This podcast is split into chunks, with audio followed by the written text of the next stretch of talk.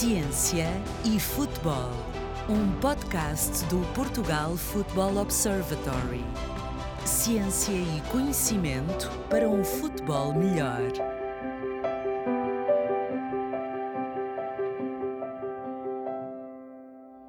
Olá, juntamos-nos de novo para mais um episódio do podcast Ciência e Futebol.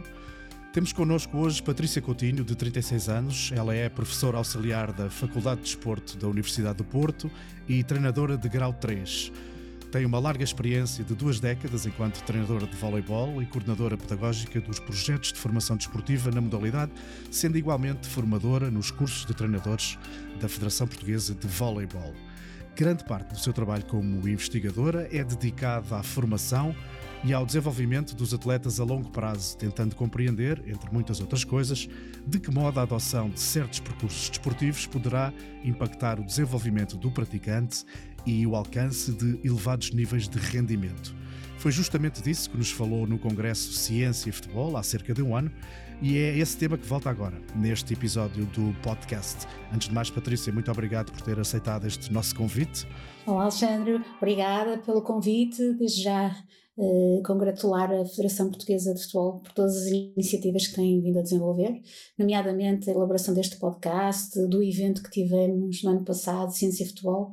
São, sem dúvida, eh, iniciativas que ajudam muito o desporto, não só a nível do futebol, mas também das outras modalidades. Portanto, muito obrigada pelo convite. Obrigado também pela, pela gentileza. Patrícia, há uma questão recorrente nestes temas e que nos parece central. O talento nasce ou constrói-se?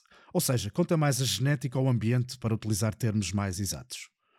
Uh, pronto, isto é um, um debate que surgiu na literatura há muitos, muitos anos. Para terem uma ideia, este remonta para Francis Galton em 1900 e, 1865, melhor dizendo, portanto tem muitos, muitos anos.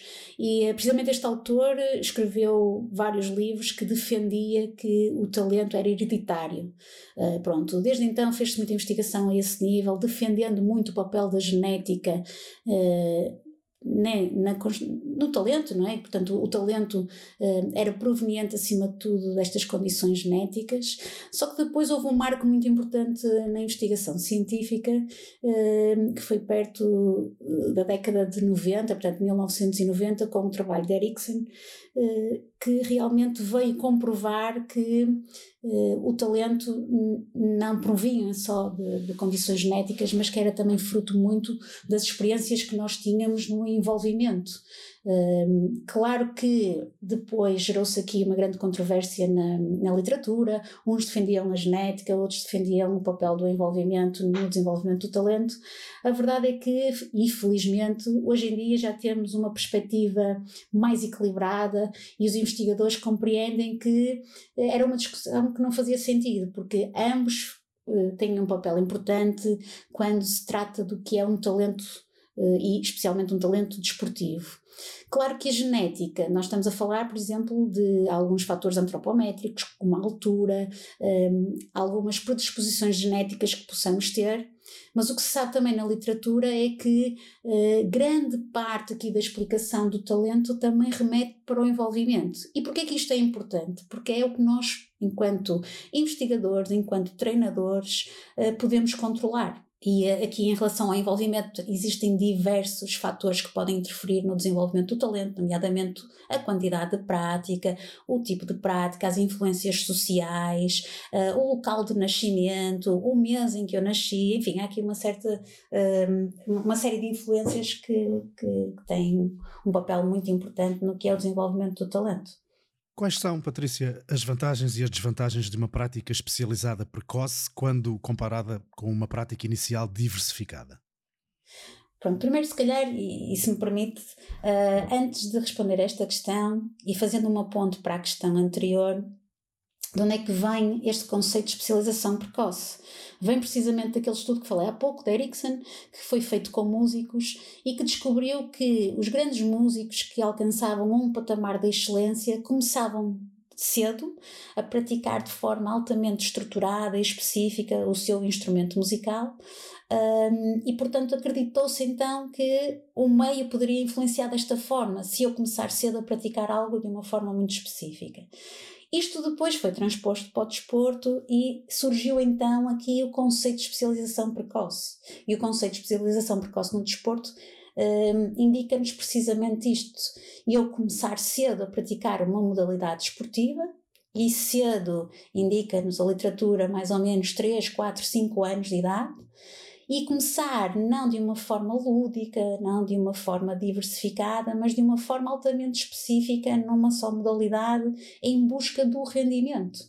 Relativamente à prática desportiva, esta especialização precoce acreditou-se durante muito tempo que era, uh, digamos assim, a solução, a receita para encontrarmos talentos desportivos. E, infelizmente, ainda se vê muito isso na prática. Acredito não que, não acredito que seja a perspectiva dos treinadores que, que realmente uh, achem que é só começando cedo que se alcança o talento, não.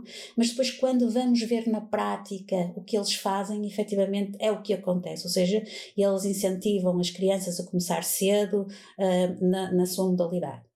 Uh, pronto, quais são as vantagens? Agora respondendo mais concretamente à pergunta, vantagens e desvantagens. As vantagens de uma prática uh, especial, uma, uma, uma, prática especializada de uma forma precoce uh, remete acima de tudo para um rendimento mais rápido, mais precoce. É normal nós vermos os atletas que se especializam precocemente a vencer em campeonatos ou a terem algumas habilidades técnicas e táticas desde muito táticas desde muito cedo. No entanto, o que a investigação nos tem dito é que existem mais desvantagens do que vantagens neste percurso desportivo.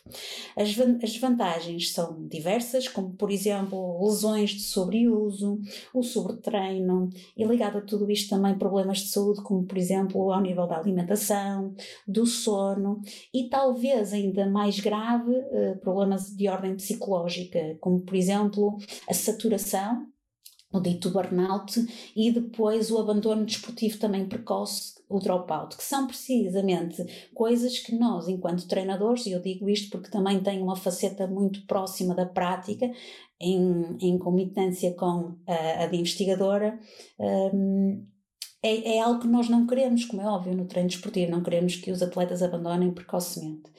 Portanto, as desvantagens são em maior número que as vantagens, e talvez seja por isso que algumas entidades, como por exemplo o Comitê Olímpico Internacional e algumas sociedades de medicina desportiva e ortopedia, já tenham publicado alguns consensos eh, indicando precisamente estes riscos e alertando eh, as pessoas que estão no terreno, nomeadamente os treinadores, as federações e as entidades desportivas. Eh, para terem cuidado com este percurso desportivo, porque de facto uh, não existem assim tantas vantagens quanto isto.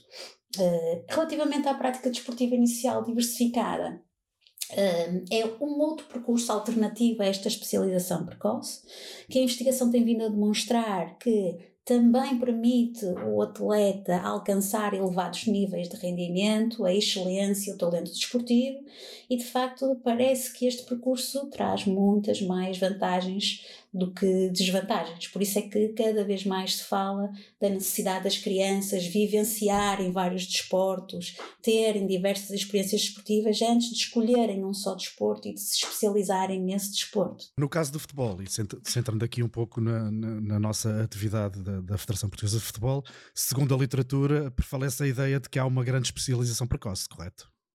Sim, diversos estudos têm já demonstrado isso. Um, por exemplo, o recrutamento nesta modalidade surge cada vez mais cedo, por volta dos 4, 5 anos de idade. Este recrutamento é feito não só pelos clubes, é? mas também as próprias crianças, nomeadamente os rapazes, têm muito interesse em jogar futebol desde muito cedo e só querem investir a sua prática desportiva nessa modalidade. Portanto, há aqui estas duas facetas. Por um lado, os clubes tentam procurar possíveis talentos já nesta idade, que também é algo discutível, uh, mas por outro lado também a motivação dos praticantes remete para, para a modalidade e só para essa modalidade, nomeadamente nos rapazes.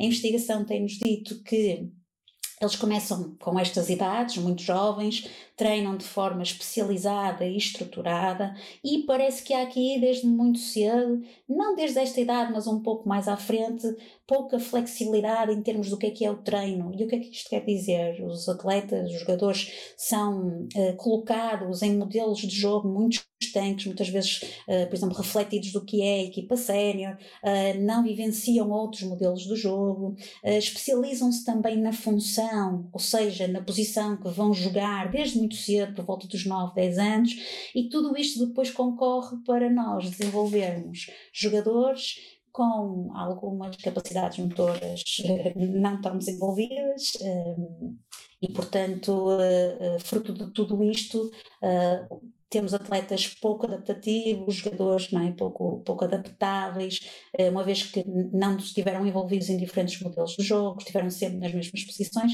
e depois, quando mais à frente nós queremos precisamente o contrário, eles estão limitados.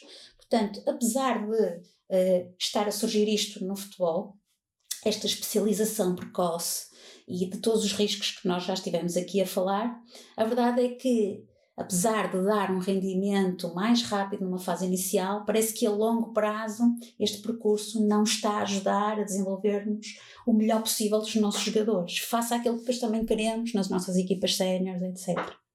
Portanto, estes riscos específicos de que falou do futebol acrescem àqueles que falámos na pergunta anterior, as possibilidades da saturação, do, do burnout, do dropout eh, muito cedo.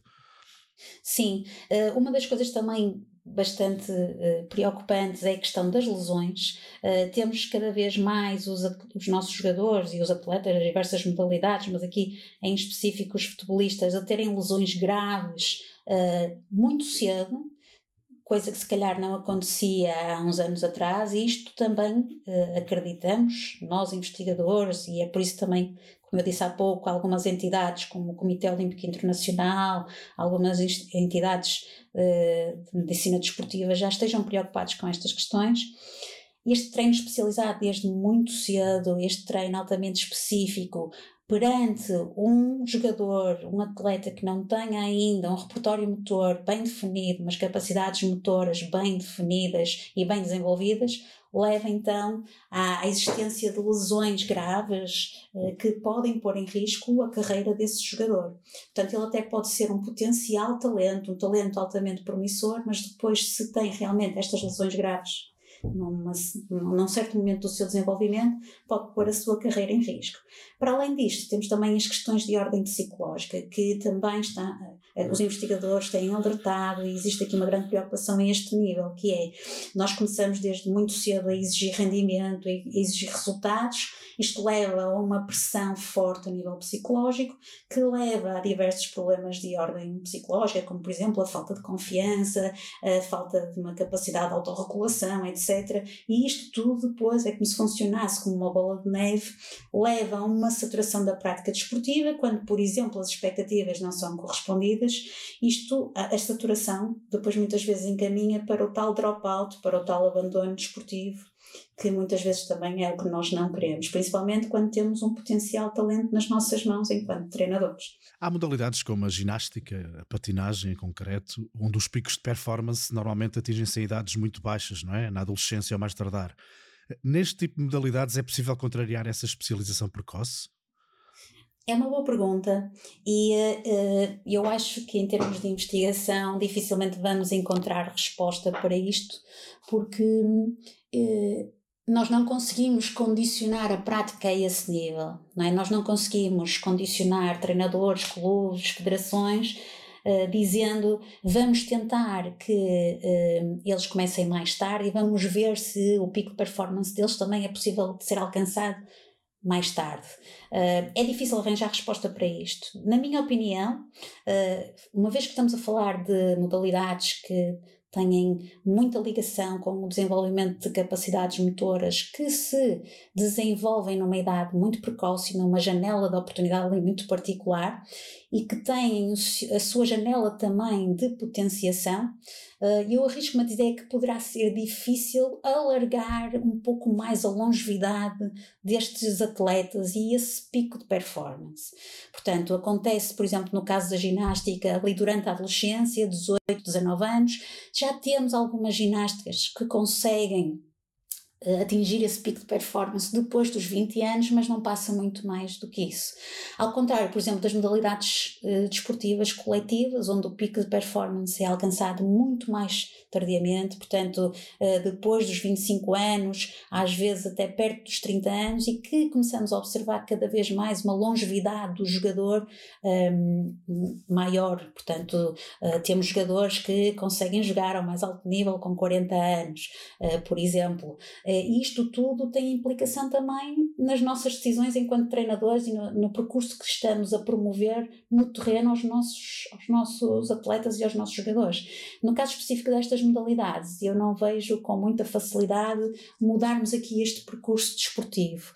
E obviamente que, apesar de termos aqui um pico de performance eh, muito precoce, não é? E de serem modalidades onde provavelmente não conseguimos fugir a uma especialização precoce, isso não quer dizer que estes atletas eh, não tenham os riscos da especialização precoce que foram falados há pouco, como é óbvio. Portanto, há que ter aqui muito cuidado e muita cautela na gestão destes atletas olhando aqui de uma forma, digamos, mais positiva, temos estado a falar mais de riscos do que de benefícios, uh, fale-nos um pouco da importância da prática informal das modalidades desportivas, nomeadamente as coletivas, que são mais fáceis de informalizar, se quiser assim.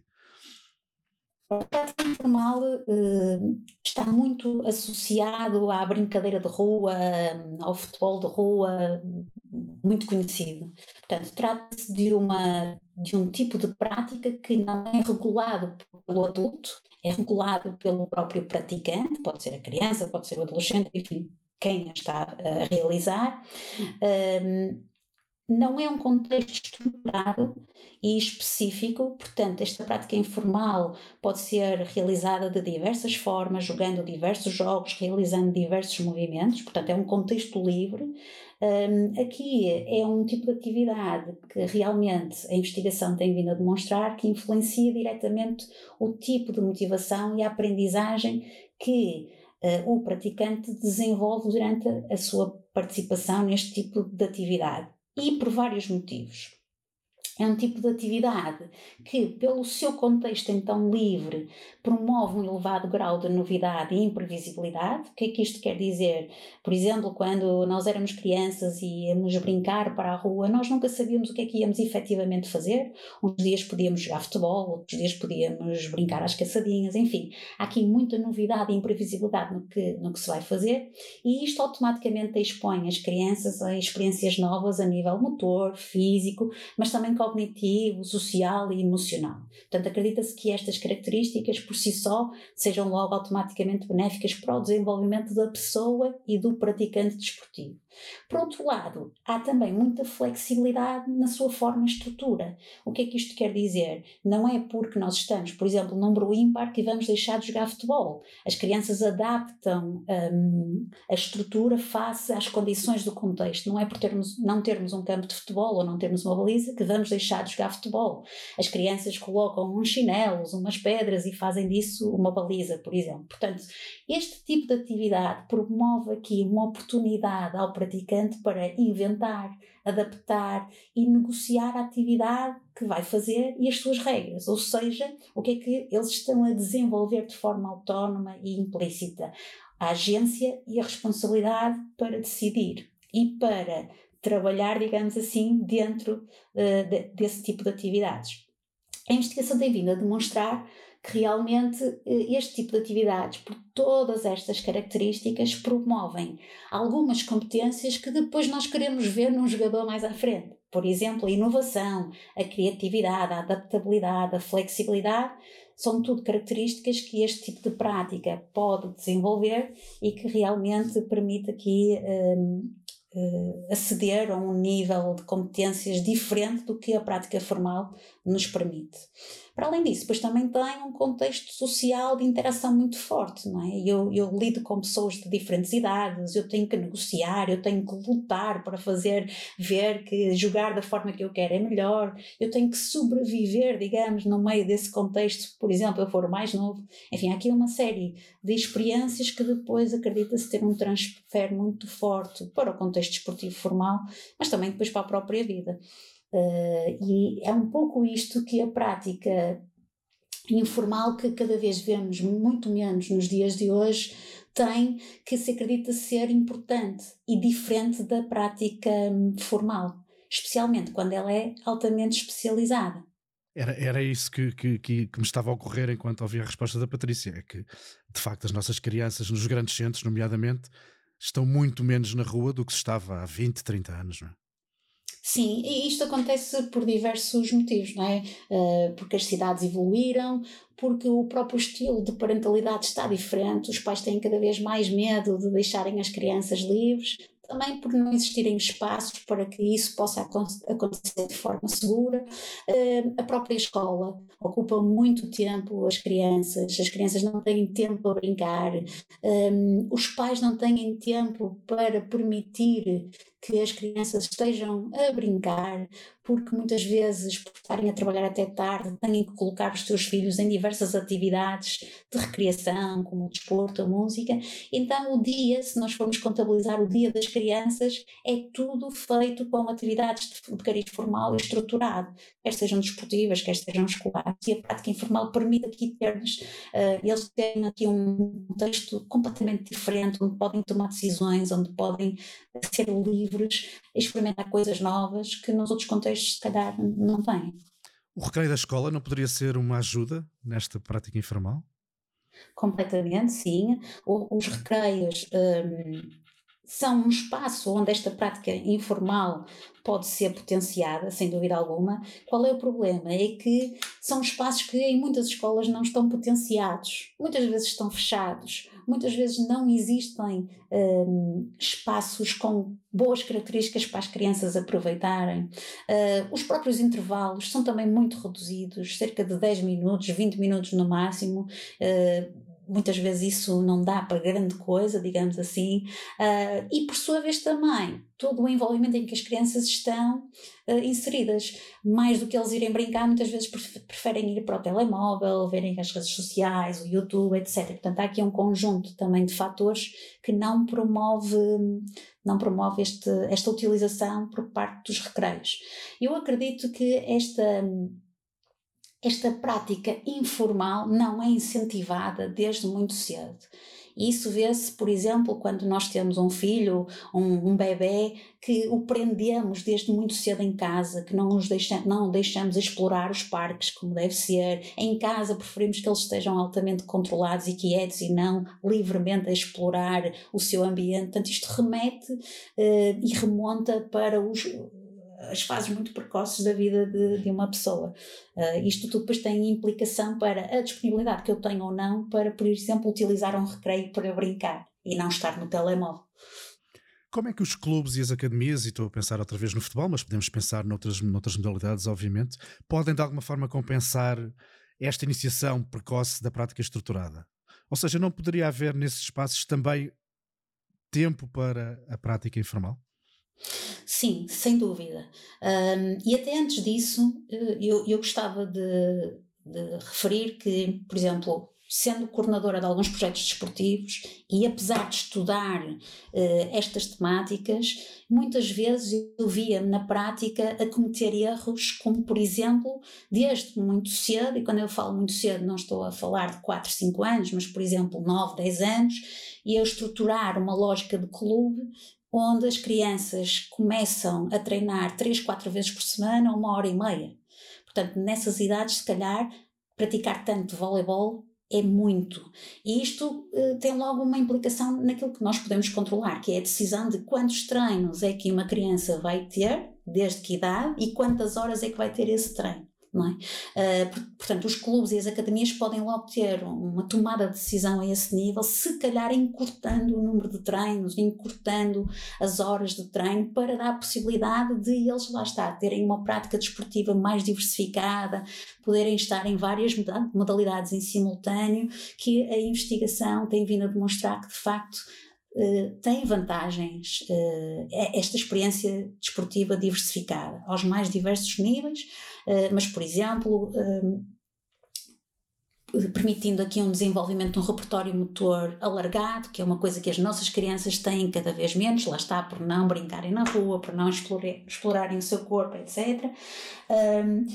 desenvolver aqui um repertório alargado que depois pode ter um transfer de aprendizagem para, lá está, para as competências técnicas e táticas da modalidade específica, enfim, entre outras, entre outras coisas. Claro que os clubes e as academias também podem compensar esta iniciação precoce da prática estruturada uh, na forma como trabalham o treino. Por exemplo, uma criança até pode começar cedo a jogar futebol porque quer e tem muita motivação para praticar essa modalidade, e isso é muito bom, mas se calhar em vez de começarmos a treinar de uma forma altamente específica, altamente estruturada e especializada desde cedo, promover dentro do contexto de treino situações diversificadas que permitam desenvolver o repertório motor dos jogadores, que realmente é alguma coisa, uma coisa muito importante que temos que desenvolver nestas faixas etárias mais precoces. Por sua vez, penso que os clubes e as academias também podem disponibilizar um espaço que permita uh, estes jogadores que muitas vezes até chegam antes do treino porque a escola ou começa mais cedo ou porque os pais têm que os deixar no clube mais cedo, uh, ter um espaço para que eles possam ter esta prática informal. Uh, e eu sei que existem, por exemplo, alguns clubes de futebol que já estão preocupados com esta questão e que já disponibilizam um campo para os atletas estarem a brincar, os jogadores estarem ali a explorar antes de um treino altamente formal e específico. Uh, portanto, há aqui várias coisas que os clubes e as academias podem e devem fazer por exemplo, também a nível da formação de treinadores a este nível.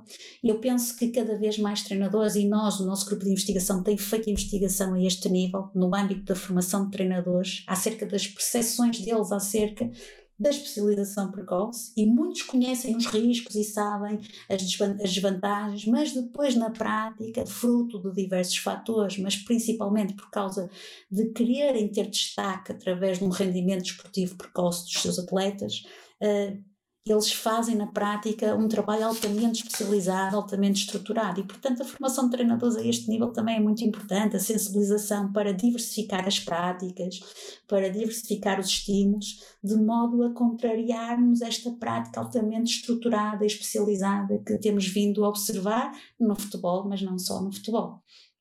Já ficam aqui muitas pistas para, para trabalho uh, a médio prazo, ou diria mesmo até a curto prazo. Uh, não a queria deixar ir embora sem fazer mais uma, uma, pergunta. Na literatura também tem sido frisado que devem ser adotados diferentes percursos e metodologias, tendo em conta as especificidades de cada modalidade. Isto é correto? Acima de tudo, que a investigação científica tem vindo a demonstrar e a sensibilizar é que a especialização precoce não é o único caminho para o alcance do talento e da excelência no desporto. Claro que falamos há pouco, existem algumas modalidades onde o pico de performance ocorre tão cedo que uh, os atletas não têm tempo para experimentar outras modalidades esportivas, para terem outros estímulos desportivos e então têm mesmo que enverdar por uma especialização precoce. Mas sabemos que se calhar a maioria das modalidades não precisa disso e o jogador, as, os atletas beneficiam de uma uh, experiência diversificada, de uma prática desportiva inicial diversificada, de um envolvimento em várias modalidades, numa fase inicial, que, por exemplo, a literatura tem ali um intervalo de idades que sugere, mas que não é estanque, por exemplo, entre os 6 e os 12 anos, e só depois disto haver um investimento e uma especialização, então, na modalidade uh, escolhida. Por isso, respondendo diretamente à sua questão, não é bem isso que a investigação tem vindo a, a, a, demonstrar e, a, e a indicar. O que tem vindo realmente a indicar é que a especialização tem muitas desvantagens e existem diversos estudos empíricos que comprovam aquelas desvantagens que já tivemos a oportunidade de falar aqui hoje, as lesões, o sobretreino, os problemas de saúde, os problemas psicológicos, isso tudo está comprovado com a ciência e com a literatura empírica e é por isso que, acima de tudo, sensibiliza-se a prática para uh, tentarmos fugir um pouco a esta especialização tão precoce desportiva e proporcionarmos um percurso mais diversificado em termos de estímulos desportivos, tudo por, por todas as vantagens também que existem relativamente a este percurso. Que estão ligadas, como já falamos, ao repertório motor, mas que extravasam isso. Por exemplo, nós temos o desenvolvimento de competências pessoais e sociais, fruto de estarem a praticar diversas modalidades, com diversas características, diver, contacto com diversas pessoas, e eu desenvolvo características como, por exemplo, a capacidade de liderança, a confiança, a autorregulação, eh, as questões da sociabilização, por exemplo, e tudo isto depois também está associado a uma experiência desportiva mais benéfica, mais favorável um, e, portanto, a uma longevidade também maior nas carreiras desportivas. Uh, é um pouco isto que a ciência tem vindo a alertar. Uh, infelizmente, eu penso que este conhecimento, apesar de já ter chegado aos treinadores e os treinadores estarem sensíveis para isto, o que nós vemos ainda muito na prática é precisamente o contrário. Isto remete depois também para muitos outros fatores. Uh, se nós pensarmos quem é que nós temos na formação de base, treinadores inexperientes, treinadores em início de carreira, que também se querem afirmar e que, portanto, buscam um rendimento rápido das suas equipas para terem os seus destaques. E, portanto, isto depois é tudo uma bola de neve. Como é que nós conseguimos este rendimento rápido? Com uma especialização precoce, com um trabalho altamente específico. Só que a investigação também tem vindo a demonstrar que muitos jogadores e muitas equipas que têm rendimento numa formação de base, durante essa formação de base, nem sempre depois conseguem acompanhar esse rendimento na idade adulta. E muitos dos jogadores que têm rendimento na idade adulta, se formos acompanhá-los ou se formos fazer um estudo retrospectivo do que foi a formação deles, também não tiveram, se calhar, rendimento desde logo numa fase muito inicial. Portanto, há aqui este contrassenso que na prática ainda existe muito, lá está, por decisões que as entidades esportivas tomam, como, por exemplo, tão simplesmente colocar os treinadores com menos formação, com menos experiência, nas categorias de base. Aprendemos na última meia hora, sensivelmente, sobre formação e desenvolvimento de atletas a longo prazo e falámos também dos percursos desportivos que poderão impactar então o desenvolvimento destes praticantes. Patrícia Coutinho, muito obrigado pela disponibilidade. Obrigada, foi um prazer e votos de muito sucesso para o vosso podcast e para todos os projetos da Federação Portuguesa de Futebol. Muito obrigado. Seguindo a linha daquilo que tem sido a temporada 2 deste podcast Ciência e Futebol, na próxima edição teremos uma perspectiva mais prática sobre este mesmo assunto de que falámos hoje. Teremos como convidado o professor Rodrigo Magalhães. Mais uma vez, Patrícia, muito obrigado. Foi mais um episódio do podcast Ciência e Futebol. Meu nome é Alexandre Pereira. Voltaremos em breve para mais ciência e mais futebol. Até lá então. Ciência e Futebol um podcast do Portugal Football Observatory. Ciência e conhecimento para um futebol melhor.